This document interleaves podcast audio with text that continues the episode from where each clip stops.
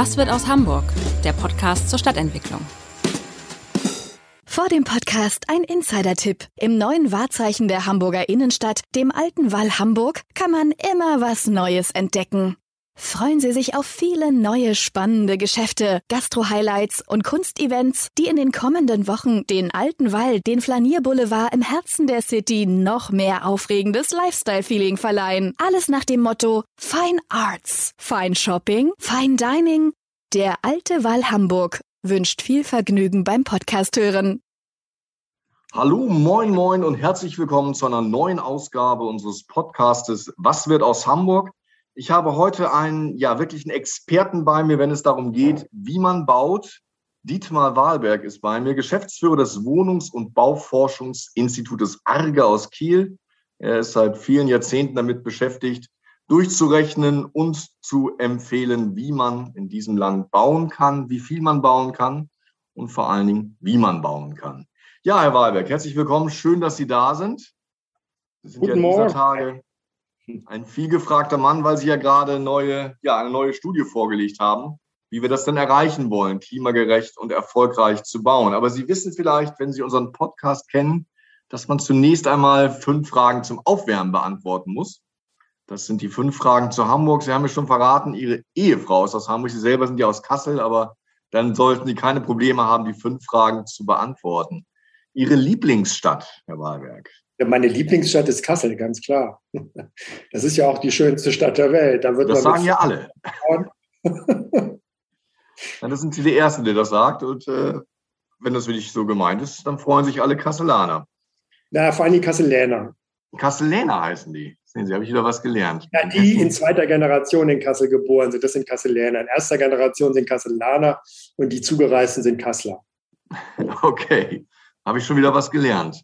Ihr Lieblingsstadtteil. Da müssen Sie jetzt aus Kassel aber in die Hansestadt wechseln. Da, ja, da muss ich in die Hansestadt wechseln.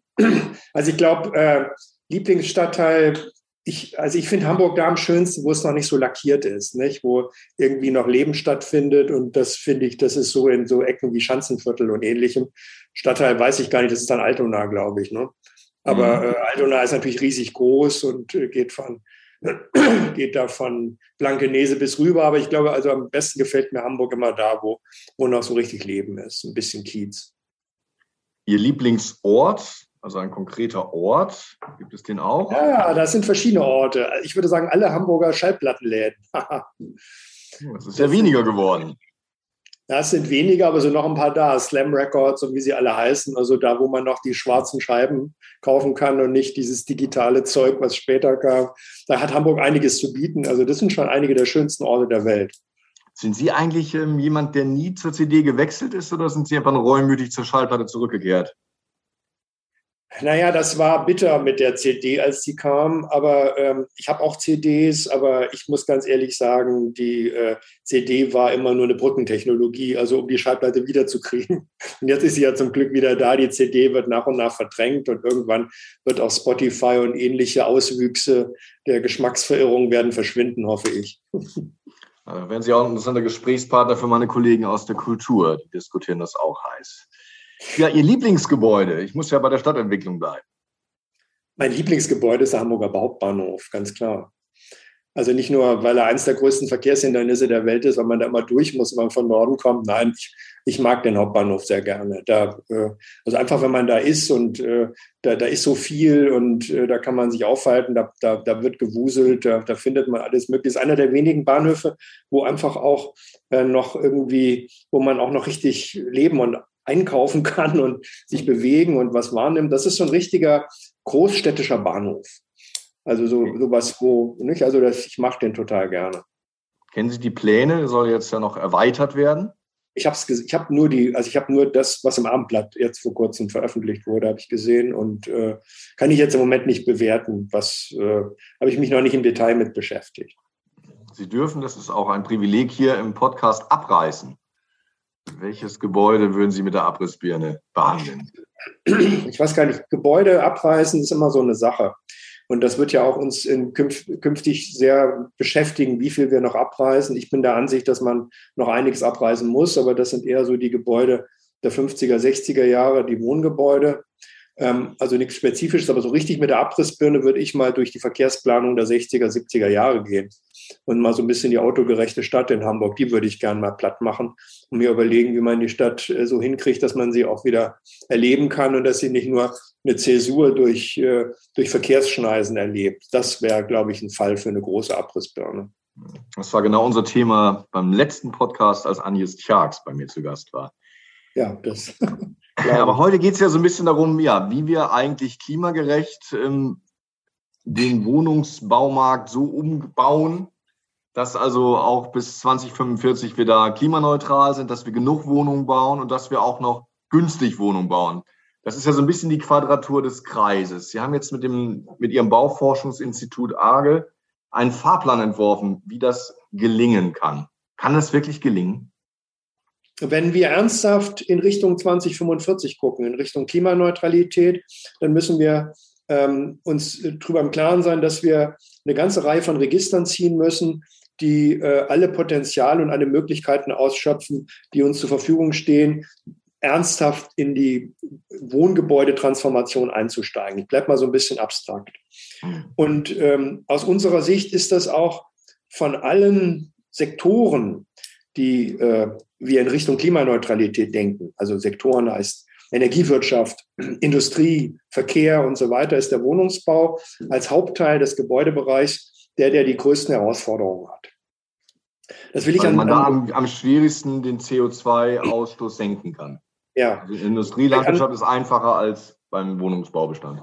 Das kann ich Ihnen ein paar Zahlen aufzeigen. Wenn man in der Industrie eine Tonne CO2 einsparen will, also durch durch Prozessoptimierung, durch Einbau von Filteranlagen oder durch eine andere Energieversorgung, also in der chemischen Industrie oder in der, in der produzierenden Industrie, dann investiert man irgendwas so zwischen 10 und 130 Euro pro Tonne eingesparte CO2. Im Wohnungsbau kostet die Einsparung einer Tonne CO2 irgendwas zwischen 850 und 2500 Euro. Also ein mehr bis Vielfaches davon. Was einfach damit zu tun hat, dass wir eben deutlich mehr Maßnahmen ergreifen müssen, die eben in sich erstmal sehr teuer sind. Also das beginnt mit der Gebäudeoptimierung, also Gebäudedämmung, Umstellung der Heizungsversorgung, Umstellung der Warmwasserbereitung und so weiter und so fort. Und insbesondere der erste Teil, also die Gebäudeeffizienz, also die Gebäude ähm, so zu optimieren, dass sie weniger Energie verbrauchen, das ist mit der größte, das größte Kostenpaket, was wir haben. Da stellt sich ja die Frage, ob das überhaupt ökonomisch ist, ähm, so viel Geld auszugeben, um Gebäude zu sanieren, wenn man in anderen Bereichen viel schneller irgendwie klimaneutral werden kann. Ja, man darf die Sektoren natürlich nicht miteinander auf, man darf sie nicht gegeneinander verrechnen, aber man muss natürlich gucken, wo man äh, den, am, am, den leichtesten Hebel äh, sozusagen erwischt um die Prozesse einzuleiten. Und wenn wir da nun mal im Wohngebäudesektor schauen, dann äh, muss es eine Kombination von Maßnahmen sein. Und eine ist sicherlich falsch, darauf zu setzen, dass wir alle Gebäude in High-End Energieeffizienzprodukte verwandeln werden, um dann sozusagen am Ende des Tages nur noch äh, äh, irgendwelche Super-Effizienzgebäude stehen zu haben. Das werden wir nicht schaffen. Das werden wir einfach nicht schaffen können, weil Sie haben das richtige Stichwort schon gesagt. Das wird aus ökonomischen Gründen einfach nicht möglich sein. Und äh, es wird schlichtweg auch von der Baukapazität und von dem vorhandenen Material einfach nicht möglich sein, das umzusetzen. Also müssen wir auf, eine, auf ein ausgewogenes Maß an sonstigen Instrumentarien setzen. Das heißt nicht, dass wir nicht weiter unsere Gebäude dämmen sollen. Das sollen wir natürlich weiter tun. Aber ähm, wir müssen vom Einzelgebäude weg in das Quartier, in das Gebäude in seinem Bezug und vor allen Dingen in die Potenziale der der Wärmeversorgung mit und vielleicht deutlich erheblicher investieren. Das ist äh, ganz sicher der richtigere Weg. Ähm, vielleicht klebe da mal ein Preisschild dran, weil die Summen, die Sie eben aufgerufen haben, klingen ja ähm, nach sehr, sehr drei- bis vierstelligen Milliardensummen. Also wir reden über eine, ein Mindestmaß an Investitionen bis 2045 nur für die energetischen Maßnahmen, die in einem, sagen wir mal, einem Szenario, was wir als umsetzbar ansehen, das liegt zwischen 2,6 und 3,6 Billionen Euro. Billionen. Billionen. Wir sprechen über Billionen. Milliarden ist äh, ist für die, das das zwei Wiedervereinigungen. Für die Portogasse. Mhm. Ich, ich, will Ihnen das, aber damit man mit ein Gefühl dafür bekommen, ähm, also im Moment investieren wir im Wohngebäudebereich pro Jahr etwa 285 Milliarden pro Jahr. Davon gehen circa 88 Milliarden aktueller Stand letztes Jahr in den Neubau und knapp 197 Milliarden, also rund 200 Milliarden, gehen pro Jahr in die sogenannten Bestandsleistungen. Das heißt, alle Maßnahmen, die im Wohngebäudebestand laufen. Und im Wohngebäudebestand laufen heißt Modernisierung, Instandhaltung, Erneuerung und all die Themen, die mit den bestehenden Gebäuden zusammenhängen. Und aus diesen 200 Milliarden geben wir pro Jahr 50 Milliarden aus, die nur in die energetische Modernisierung gehen. 50 Milliarden. Allein das ist ja schon, wenn Sie das mal auf die nächsten 23 Jahre hochrechnen, dann landen Sie dann in der Millionengröße. Ja. Das heißt, wenn wir jetzt. Da sind die Preissteigerungen noch gar nicht mit drin, die wir jetzt nee, gerade erleben. Das ist eine, nee, nee, das ist eine Ist-Betrachtung jetzt. Ne? Das ist jetzt die Betrachtung momentanes Kostenniveau.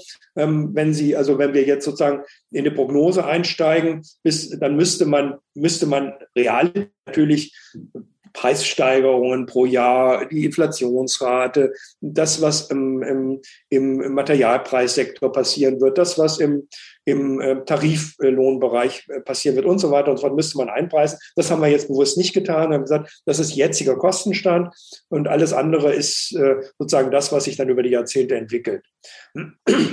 Muss man dann nicht bei, den, bei diesen Kosten dann auch irgendwie sagen, wir müssen Abstriche machen? Es wird nicht alles möglich sein. Also sage ich mal, als Standard ein Passivhaus wird nicht funktionieren, oder? ein Passivhaus hat mit Klimaschutz auch überhaupt gar nichts zu tun. Passivhaus ist eine sehr intelligente, ein sehr intelligentes Marketingkonzept eines technischen Konzepts der 80er Jahre des letzten Jahrhunderts, in dem äh, man äh, der Meinung war, dass man mit besonders viel Maßnahmen, also extremer Dämmung und einer sehr spezifischen äh, Geräteausstattung, also sprich Lüftungsanlage mit Wärmerückgewinnung, sozusagen ein Minimum an Energieoutput äh, oder äh, ein, ein Maximum an Energieeinsparung erzielt. Das ist zwar faktisch richtig, aber ähm, tatsächlich, erstens verbrauchen diese Gebäude in der Realität mehr, als sie rechnerisch äh, sozusagen erzeugen sollten. Und zweitens. Warum ist das so? Das hat eine Reihe von Gründen. Also erstens, was schnell mal verwechselt wird, ich weiß nicht, wenn Sie Passivhaus sagen, dann sagen die meisten, ja, ja, 15 Kilowattstunden, nicht? Die berühmten anderthalb Liter. Das sind aber nur Heizwärmebedarf. Also das ist nur das, was Sie brauchen, um äh, das Gebäude theoretisch zu beheizen, theoretisch.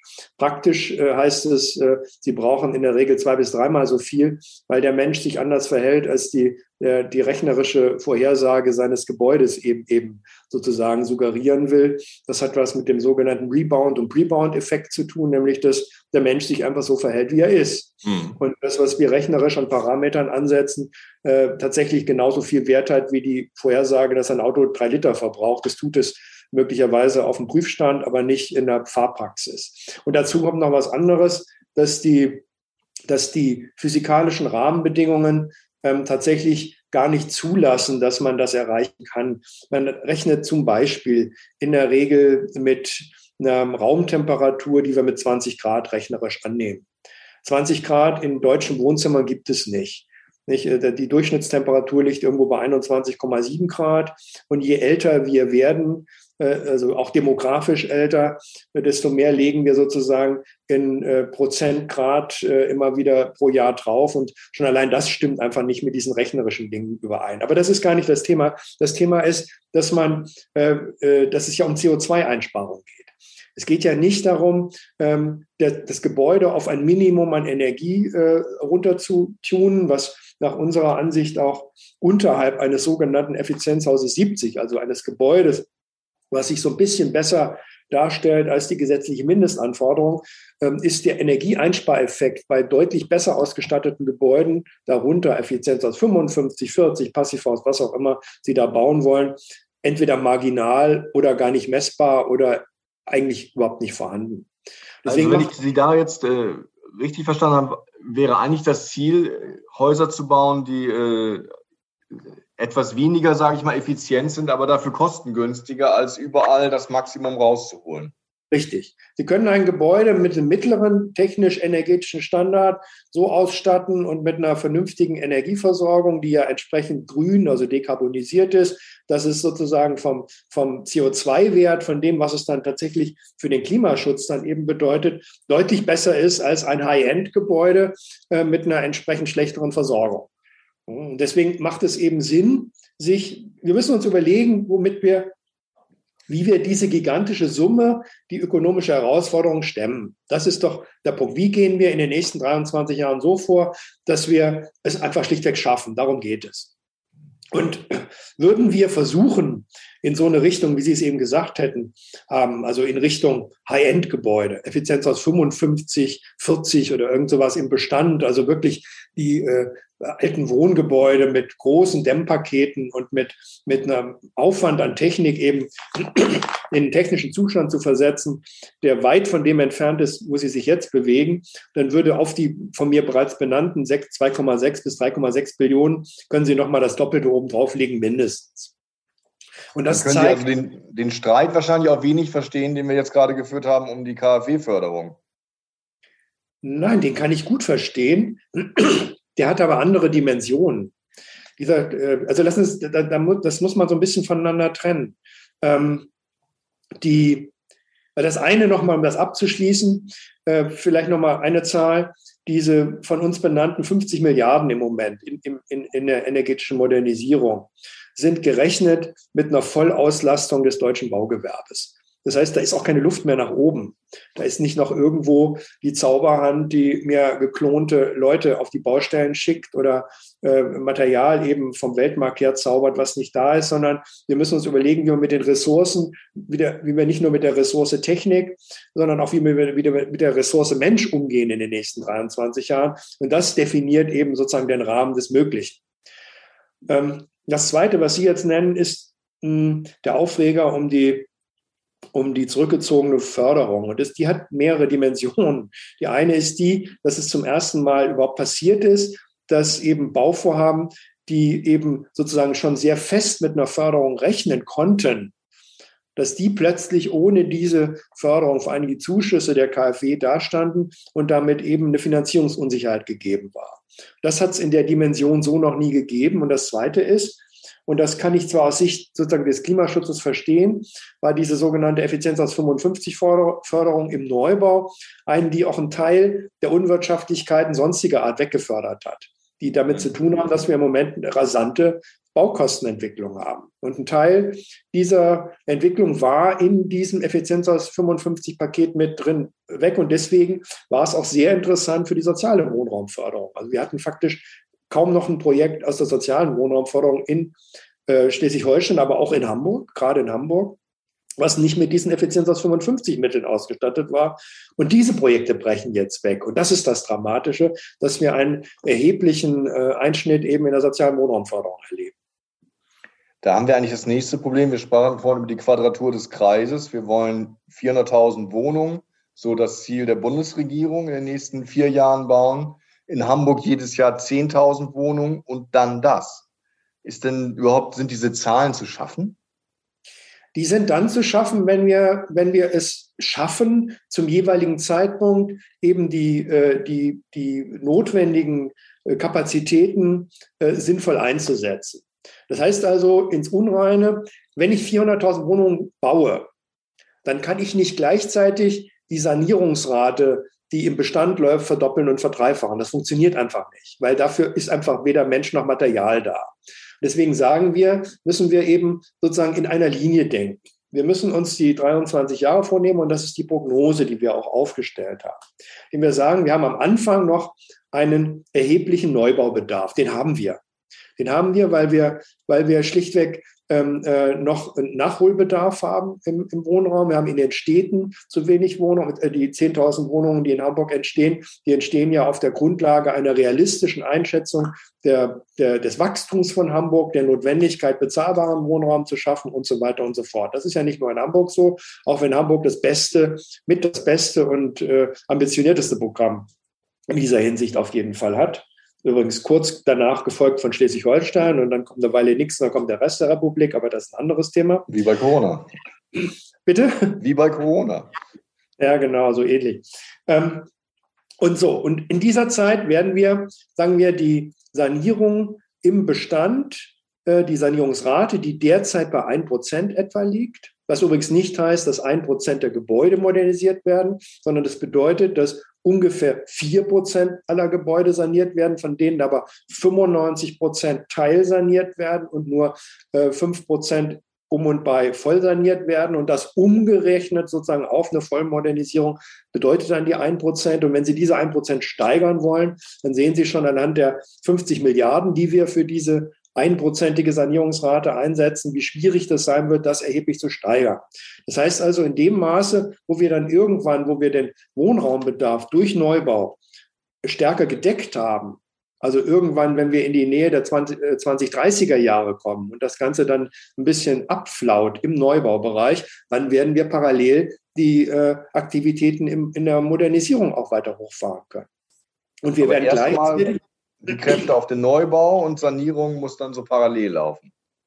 Sozusagen. Also man muss versuchen, man muss versuchen, sozusagen diesen Gesamtkuchen äh, im, in der Bautätigkeit angemessen zu verteilen. Das ist sozusagen die Logik, die dahinter steckt. Man wird auch aus anderen Bereichen sicherlich auch noch umverteilen können. Äh, Wirtschaftsbau und ähnliche Dinge, das muss man gucken. Aber der Wirtschaftsbau hat nie die Größenordnung wie der Wohnungsbau. Der Wohnungsbau ist, ist das größte Investitions, äh, äh, der größte Investitionsteil sozusagen der gesamtdeutschen Wirtschaft. Und den kann man nicht sozusagen aus anderen Bereichen, kann man auch nicht aus dem Tiefbau schöpfen oder ähnliches, weil das äh, komplett andere Bereiche sind. Und im Tiefbau haben wir ja auch noch jede Menge Nachholbedarf, wenn man sich so unsere Straßen und Brücken und, und so weiter anguckt. Das heißt also, langfristig geguckt bis 2023 müssen wir sozusagen so verteilen, dass es eben äh, insgesamt aufgeht. Und wir müssen alle skalen, wir müssen alle Skaleneffekte ziehen, die, die potenziell möglich sind. Und das heißt also, im Quartier denken, also was nicht nur bedeutet, dass man physikalisch im Quartier denkt, also die Potenziale des Gebäudes in seiner Umgebung und da, wo eine intelligente Energieversorgung vorliegt, die eben möglichst vielen zugänglich zu machen und so weiter, sondern vor allen Dingen die Menschen zusammenbringt. Wenn Sie heute, Sie jetzt ein Haus haben oder kaufen, altes Gebäude und willens sind, das in ein Effizienzhaus oder von mir aus auch nur in eine äh, gedämmte Dacheigenschaft sozusagen zu versetzen, dann werden Sie keinen Jubel am Markt erregen. Ne? Dann stehen Sie da, lieber Herr Icken, mit Ihrem Häuschen und dann werden Sie die Dachdecker anrufen, dann werden die Dachdecker sagen, machen wir gerne, aber wir haben das Auftragsbuch voll. Wenn Sie aber mit Ihren 20 Nachbarn zusammenkommen und sagen, äh, liebe Dachdecker, ich möchte nicht nur ein Dach decken, ich möchte gleich 20 Dächer decken, dann werden die Dachdecker möglicherweise hellhöriger. Ich, ich äh, übersetze das mal in so ein etwas platteres Bild. Und das verstehen wir auch unter im Quartierdenken. Und das erzeugt Skaleneffekte, das erzeugt Rationalisierung, das erzeugt Beschleunigung, das erzeugt eine günstigere ökonomische Gesamtsituation. Und das müssen wir bei all den Maßnahmen andenken, die, äh, die potenziell möglich sind. Wir müssen auch an serielle Bitte. Wissen wir, dass in den Städten, weil wir jetzt eben über Neubau sprachen, dass immer ein Problem ist, überhaupt die Grundstücke zu bekommen, dass dann leicht die Nachbarn aufstehen und sagen, das hätten wir jetzt aber nicht so gern, dass da gebaut wird. Also wir haben, wir stoßen ja in den Städten schon an Grenzen, wenn es um Flächen geht. Ja, das ist richtig. Ähm, und, und, äh, die, und das Thema Fläche wird uns auch weiter beschäftigen. Also äh, wenn wir jetzt von diesem im Moment noch ähm, sehr stark vorhandenen Neubaubedarf sprechen, stoßen wir einfach irgendwann an die Grenzen der Flächenverfügbarkeit. Und das ist, äh, Hamburg weist jetzt neue Baugebiete aus, das ist gut, das ist spannend, das ist richtig. Aber auch das hat irgendwann eine Endlichkeit. Und diese Möglichkeiten hat auch nicht jede Stadt. Nicht viele Städte sind am Ende dieser Möglichkeiten. Und wir wollen auch nicht ähm, langfristig denke ich mal, dass wir äh, da gut dran äh, fahren, nicht die, äh, das Umland weiter aufzublähen und noch weitere Speckgürtel, um, um andere Städte rumzuschaffen. Das heißt, wir müssen irgendwann äh, verschärft in das Thema Flächensparen denken. Und das heißt also, dass wir davon ausgehen, dass man auch kontinuierlich Neubau schaffen kann. Wir haben mal gesagt, dass man so bis zum Jahr ähm, 2045 äh, so ungefähr 3,2 Millionen Wohnungen neu bauen kann und auch muss. Nicht, weil wir so dramatisch in der Bevölkerung anwachsen werden. Nicht? Also wir werden, also außer es geschieht noch das Fertilitätswunder und äh, die künftigen Generationen pflanzen sich wie verrückt fort. Aber äh, wenn man sagen, dass äh, auch das ja, ist in einigen Bevölkerungsentwicklungsprognosen zumindest zum Teil mit eingepreist. Wir werden mehr Migration erleben, auch erleben müssen und wollen, weil wir müssen uns verjüngen und wir müssen äh, uns mit Fachkräften äh, äh, anreichern. Wir müssen ja auch die Leute holen, die unsere Häuser bauen und modernisieren und uns pflegen und so weiter. Und äh, die werden auch zum Teil eben aus dem Ausland kommen, wie auch immer. Wir werden uns weiterentwickeln und wir werden vor allen Dingen eins auch erleben, eine weitere Zunahme der Haushalte.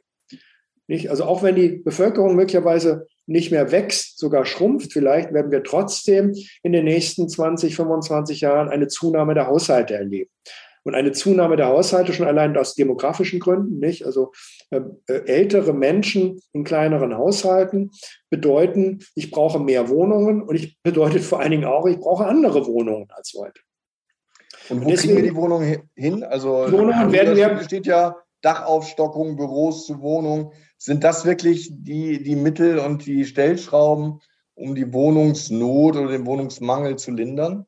Also auch da ist es so, es gibt nicht den einen Hebel, überhaupt nicht. Ne? Es gibt eben eine, da ein Bündel an, an Möglichkeiten. Ein, eins davon sind die Aufstockungen, ja. Aber die sind eine der teuersten Möglichkeiten. Also Wohngebäude aufzustocken bedeutet äh, eben auf drei, vier Geschosse, wie auch immer, im Bestand eben etwas äh, oben drauf zu setzen, bedeutet den Aufwand, Material da oben hinzuschaffen, bedeutet das meistens auch sozusagen im bewohnten äh, äh, äh, also Nutzungszustand. Die Menschen sind in ihren Wohnungen unten drunter mit all dem Aufwand, den das bedeutet, ist eine der teuersten Möglichkeiten. Aber es ist eine Möglichkeit.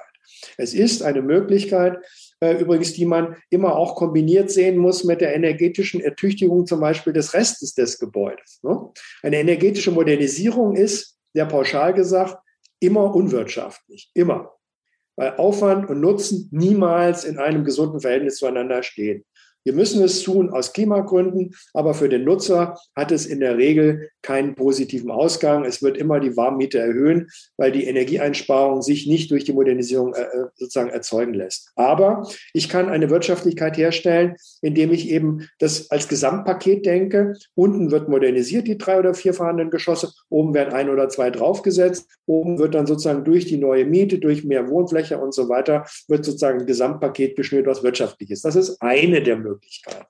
Die anderen Möglichkeiten sind die, die sich aus unserer Sicht eben auch nicht nur jetzt kurzfristig ergeben haben, auch durch eine neue Perspektive in der Arbeitswelt, Homeoffice und so weiter und so fort, Redundanz im, im Verwaltungs-, im Büro-, im Gewerbeflächenbereich. Das heißt also überflüssige Flächen, die wir nicht mehr brauchen, weil viele Arbeit, Teil jedenfalls der Arbeit, die wir leisten, da wo es möglich ist, eben von zu Hause aus geleistet wird, macht Flächen überflüssig. Und da kann ich in einigen, einem großen Anteil von Gebäuden, wir schätzen so 50 Prozent aller Büro- und Verwaltungsgebäude in Deutschland sind mit einem überschaubaren technischen Aufwand geeignet, Wohnungen aufzunehmen.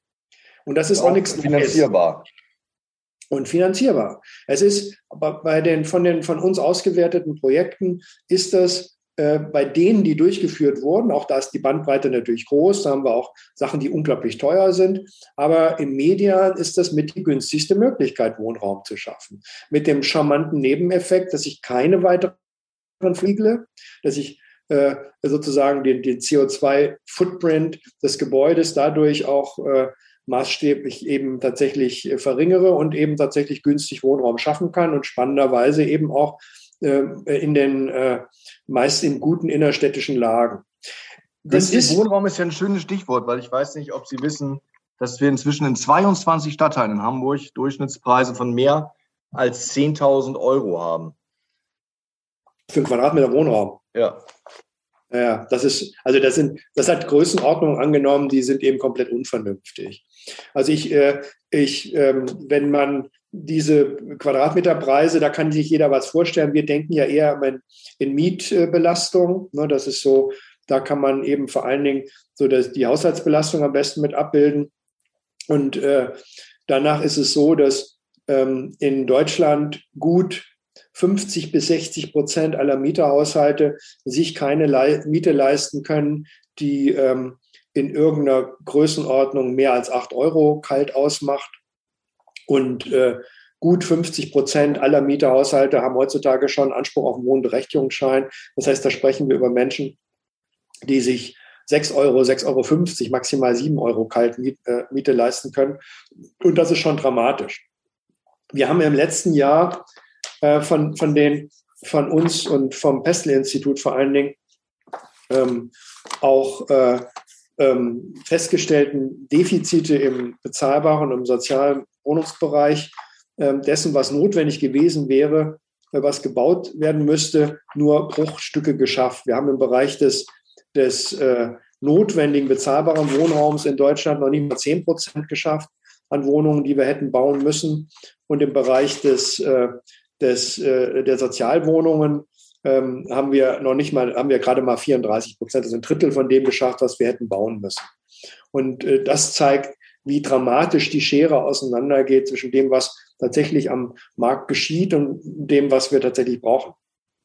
Sie haben ja auch eine Studie ähm, erstellt, wonach 8,5 Millionen Menschen heute in Wohnungen leben, die eigentlich überbelegt sind. Wie lange also, wird es denn dauern, bis dieser gröbste Mangel behoben ist? Kann man da ja, irgendwie sagen, in zehn Jahren, in fünf Jahren, wenn wir jetzt wirklich die 400.000 Wohnungen schaffen, wie lange dauert das dann? Das, ist, das, macht, eine, das macht zwei, drei Themen auf, die, die man eben miteinander denken muss. Und deswegen ist das Thema so komplex, mit, auch mit der Klimaneutralität. Ich merke das. Also die, diese 8,5 Millionen Menschen, 8,5 Millionen Menschen, ähm, die haben nicht wir ermittelt, sondern die werden jährlich ermittelt von Eurosilk. Eurosilk ist eine, eine standardisierte europäische Befragung, die in allen europäischen Staaten stattfindet und die gewissermaßen die Qualität des Wohnraums abfragt. Und das ist sehr ernst zu nehmen. Und da liegt Deutschland jetzt nicht an der, also an der, im, im, traurigen Spitzenbereich. Da gibt es Länder, die sind deutlich schlechter, aber wir liegen in einem beschämenden mittleren Bereich. Und 8,5 Millionen Menschen in überbelegten Wohnungen bedeutet, dass Menschen wohnen in Wohnungen, wo nicht genügend Einzelräume zur Verfügung sind, wo Kinder unter zwölf Jahren kein eigenes Zimmer haben, äh, oder gar kein Zimmer in der Regel, wo Kinder über zwölf Jahren äh, in Familien, wo vor allen Dingen Jungen und Mädchen dann leben, über zwölf Jahren kein eigenes Zimmer haben, sondern zusammenleben und vor allen Dingen auch kleine Familien, also vor allen Dingen Alleinerziehende, teilweise in, in, häufig in Wohnungen wohnen, wo mehr als zwei Funktionen in einem Raum sind. Mehr als zwei Funktionen heißt Wohnen, Schlafen, Kochen. Und das sind hygienische Substandards. Mhm. Und dieses, dieses Problem, und das ist nicht nur ein Ist-Problem, sozusagen, was jetzt ist, sondern es ist ein Problem, was sich aufstaut und was dramatisch wächst. Das ist noch viel schlimmer. Das waren vor wenigen Jahren noch irgendwie 6,9 Millionen äh, Menschen und das steigt stark an. Und vor allen Dingen in den Städten haben wir mittlerweile äh, gut 15 Prozent aller Haushalte, die in solchen Wohnungen leben. Und das ist dramatisch. Und die, die Botschaft, die dahinter steckt, heißt, unser Wohnungs, die, die Wohnungs Zuschnitte, die Wohnungsgrundrisse der Vergangenheit sind einfach nicht mehr geeignet, um den Wohnungsmarkt von heute zu, zu den Wohnungsbedarf am Wohnungsmarkt von heute angemessen zu befriedigen. Das ist das Problem. Nicht das, und das hat eine Fülle, eine Reihe von Gründen. Das hat damit zu tun, dass wir äh, den, den großen Schwung der Wohnungen nach äh, äh nach dem im Wiederaufbau, also unmittelbar in der Nachkriegszeit, 50er bis Anfang der 60er Jahre, haben wir sehr viel kleine Wohnungen gebaut kleine Wohnungen, in denen relativ große Familien wohnten, weil schlichtweg Wohnraum geschaffen werden musste, um die Menschen aus den, äh, aus den Baracken, aus den, aus den Übergangslagern und so weiter rauszuholen. Und diese Wohnungen sind heute vor allen Dingen an den Standorten, wo sie sind, eben nicht die, die man dort braucht. Und jetzt kommen wir zum zweiten Thema. Das ist das mit den sogenannten 10 bis 15 Prozent der schlechtesten Gebäude. Die EU hat ja gerade den Green Deal aufgerufen gesagt, diese Gebäude, die schlechtesten, also energetisch gesehen, sind die Gebäude, die wir in den nächsten Jahren schnell ertüchtigen müssen. Das ist zwar physikalisch korrekt, ist aber bedeutet auch, dass wir gerade in diesem Bereich der Gebäude genau die haben mit den Wohnungen, die wir künftig nicht mehr brauchen. Die könnte ich zwar energetisch modernisieren, das kann ich aus jedem Gebäude machen mit einem mehr oder weniger großen Aufwand, aber ich konserviere quasi Grundrisse und Wohnungen, die ich gar nicht mehr brauche. Und das ist das Problem. Und das ist die Größenordnung von, von Wohnungen, das war ja, was ich eingangs gesagt habe, ähm, so ungefähr zehn Prozent aller Bestände, von denen wir sagen, die müssen ersetzt werden. Die müssen ersetzt werden durch neuen Wohnraum, der dann die Anforderungen erfüllt, die ich jetzt und zukünftig brauche, nämlich altersgerecht, so zugeschnitten, dass da die künftigen äh, Haushalte sich äh, wiederfinden und mit ihren Nutzungsanforderungen und vor allen Dingen energetisch in dem Standard, den ich brauche. Und das muss man zusammendenken. Altersgerecht, generationengerecht, energetisch ertüchtigt und so weiter und so fort. Und dann hat man ein Gesamtpaket und das macht die, das Thema Herausforderung für 2045 so komplex. Und denkt die Politik das schon gemeinsam oder denkt da jeder, der, der Umweltminister denkt an CO2, der Wohnungsbau oder die Wohnungsbauministerin an die, an die richtigen Zahlen und der Finanzminister an die Kosten? Naja, also ähm, ich, da ist noch Luft nach oben. Sehr diplomatisch. Und das ist, das sehen Sie ja auch, das sehen Sie ja auch äh, daran, dass ähm, dieser Appell das zu tun. Also wir sind, ich bin ja in dem Moment nur ein Sprachrohr für ein Bündnis, was sich äh, einem, einer besseren Wohnungssituation verschrieben hat, was sehr weit gespannt ist.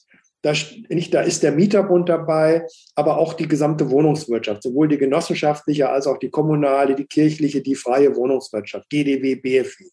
Da ist der Zentralverband des deutschen Baugewerbes dabei. Da ist sein Tarifpartner, die Gewerkschaft dabei, die IG Bau. Da ist die Industrie dabei und der bundesweite Baustofffachhandel und so weiter. Die sind dabei. Das heißt also, dieses Bündnis ist aus äh, Verbänden geschmiedet, die erstmal per se eigentlich komplett unterschiedliche Interessen haben. Aber es eint sie eins, nämlich, dass wir bezahlbaren Wohnraum brauchen und sozusagen eine Lösung für alles zu finden.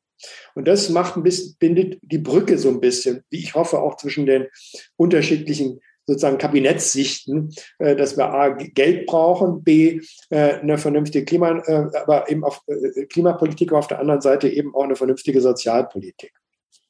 Das Wahlberg, wir müssen leider schon langsam zum Ende kommen. Ein Thema, was mich dabei noch umtreibt, ist ja, Sie haben es vorhin auch schon angesprochen, ist, dass wir ja einen massiven Fachkräftemangel haben. Wir haben ja in den Nullerjahren ganz, ganz viele Bauarbeiter in Anführungsstrichen und überhaupt Gewerke verloren. Haben wir genug Fachkräfte, um diese Wohnungsbauoffensive zu starten? Also wir, was wir brauchen, wir brauchen, wir müssen über eine komplette Umlagerung nach. Wir, wir, wir gehen davon aus, dass man, um auch eine angemessene Steigerung der Sanierungsrate im Bestand leisten zu können, brauchen wir in diesem Segment 50 bis 80 Prozent mehr Leute. Diese 50 bis 80 Prozent werden nicht vom Himmel fallen. Die müssen deswegen nochmal deutlich, muss man im Gesamtpaket denken, die müssen wir aus der Umlagerung der sonstigen Aktivitäten am Bau sozusagen schöpfen und sie, wir müssen sie sozusagen in andere Tätigkeitsbereiche reinbringen. Das ist bei vielen eins zu eins machbar. Ne? Der durchschnittliche mittelgroße Baubetrieb kann sowohl im Neubau als auch im im, im, im, in der Modernisierung tätig sein. Bei anderen Gewerken muss man vielleicht auch mit Umschulung und so weiter denken. Also das ist auf jeden Fall notwendig, sonst schaffen wir das nicht. Und wer davon träumt, dass wir in der Industrie irgendwelche Pakete schnüren, die werden vorproduziert und mit dem Kran, mit dem LKW hin und mit dem Kran hingesetzt und das sind dann die neuen, das sind, das sind tatsächlich Wolkenkuckucksheime. Das wird vielleicht ein, zwei Prozent ausmachen. Ansonsten müssen wir mit den herkömmlichen Methoden und Handwerken rechnen und denken, die wir im Moment Moment kennen und die uns auch in 20 Jahren zur Verfügung stehen. Das ist das eine. Aber das zweite, was ich sehe, was fast noch dramatischer ist, ist also äh, neben dem baugewerblichen mit den baugewerblichen Kapazitäten sind die Planungskapazitäten.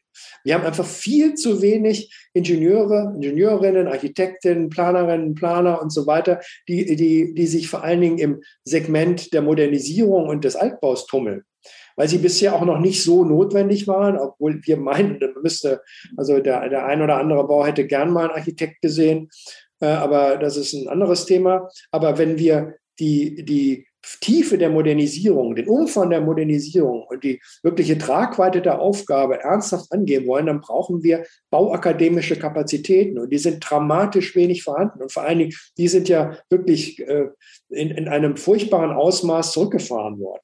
Auch in Hamburg. Also das heißt, wenn Sie äh, quasi Kinder hätten, die gerade einen neuen Job suchen oder sich beruflich orientieren, würden Sie sagen, Architekturstudium, Ingenieur oder auch Bauarbeiter äh, ist unbedingt absolut etwas mit Perspektive. Architekt ist einer der schönsten Berufe, aber wir brauchen auch Versorgungsingenieure. Nicht? Wir brauchen Leute, die sich mit, mit Energieversorgung auskennen, die sich mit, mit Heiztechnik auskennen. All das brauchen wir auch. Alles davon haben wir viel zu wenig. Abschließend ähm, die Frage, die natürlich ganz viele Menschen bewegt, die überlegen, ob sie sich jetzt noch was kaufen angesichts dieser Preise. Wenn wir den ganzen Kontext sehen und auch wenn wir glauben, dass die Wohnungen in der Zahl gebaut werden, dass die Preise sinken, ist äh, eher unwahrscheinlich, oder? Die Preise werden nicht sinken, überhaupt nicht. Weil wenn wir das irgendwie schaffen, äh, dann, dann können wir Preise stabilisieren. Und äh, da muss man sich halt immer überlegen, vielleicht muss man seine eigenen Bedürfnisse ein bisschen realistisch abschätzen wie viel Fläche brauche ich wirklich, also was möchte ich da haben.